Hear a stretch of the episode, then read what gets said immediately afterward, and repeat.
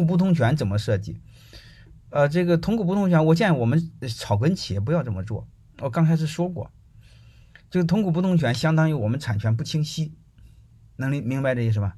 所以就对将来我们融资啊、上市啊都不是太方便。刚才我说了，这是万不得已到上市之后或上市的时候用的的股权结构。呃，在早期我们不要这么做啊，好吧？你说怎么做呢？你最简单的就在章程里直接写就好了。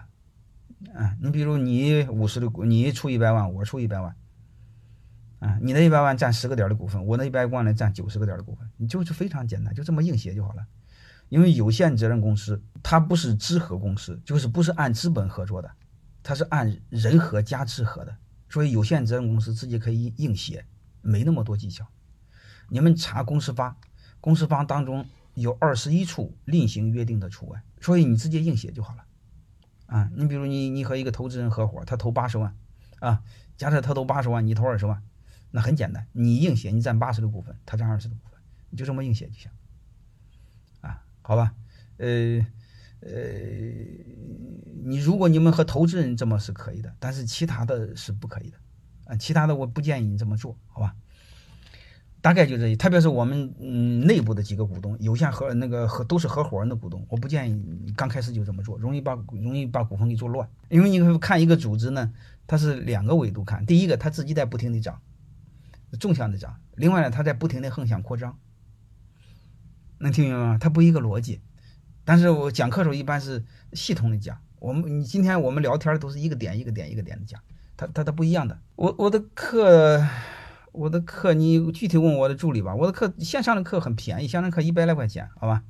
呃，我这个一下旬下个周了，应该是吧？如何系统的认识世界框架结构？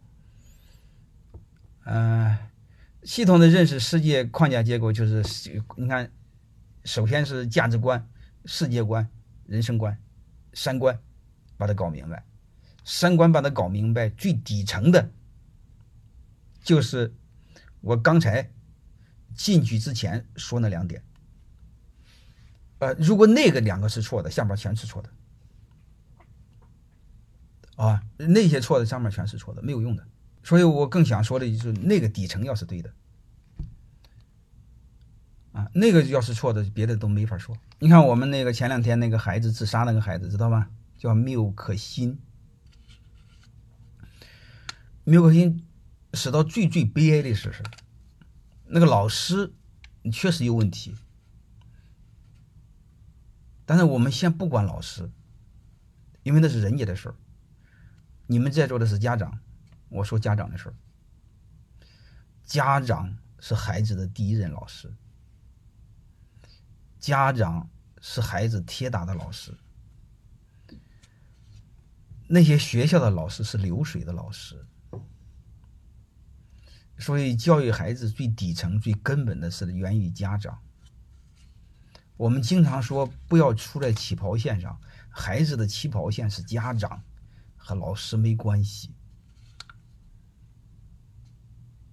所以我们一定要给孩子提前灌输好对错是非，让他能顶住外界的冲击。我们先不批评别的，别的我不能说。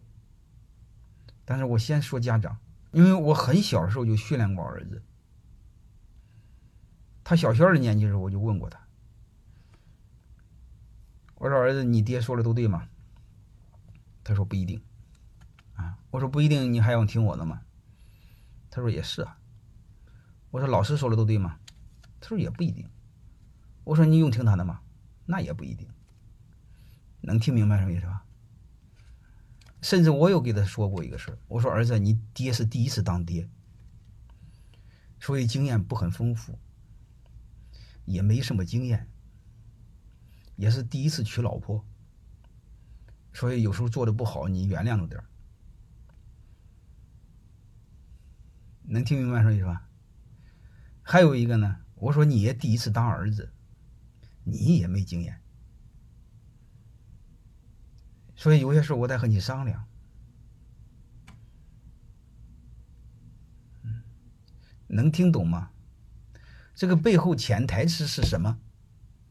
各位，当你把这些都说清楚之后，你的孩子在学校里边一定有抗挫能力，他一定有会辨别是非的能力，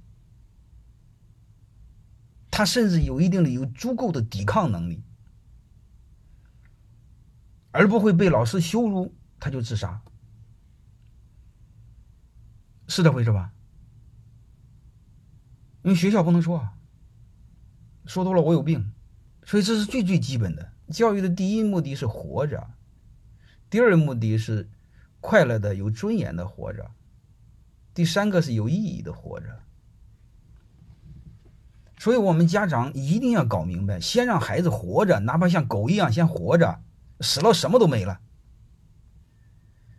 能理解了吧？老师的本质是教书育人，教书育人，结果把人给遇到楼底下去了。他妈掉下去了，你还育什么个人呢？你说这么优秀的孩子，因为越优秀的孩子越敏感，这个能听明白了吗？智商低的人的情商低，他对外界不敏感，他不容易跳楼。我儿子这个，我儿子不会自杀的。我儿子从小我就收拾他，我带他偷鸡摸狗，坏事干的都差不多。我很小就教育他，我说你爹不是什么好鸟，然后你也不是什么好鸟。你会发现，他不认为自己是个好鸟，他就受挫能力强啊。最起码不容易自杀。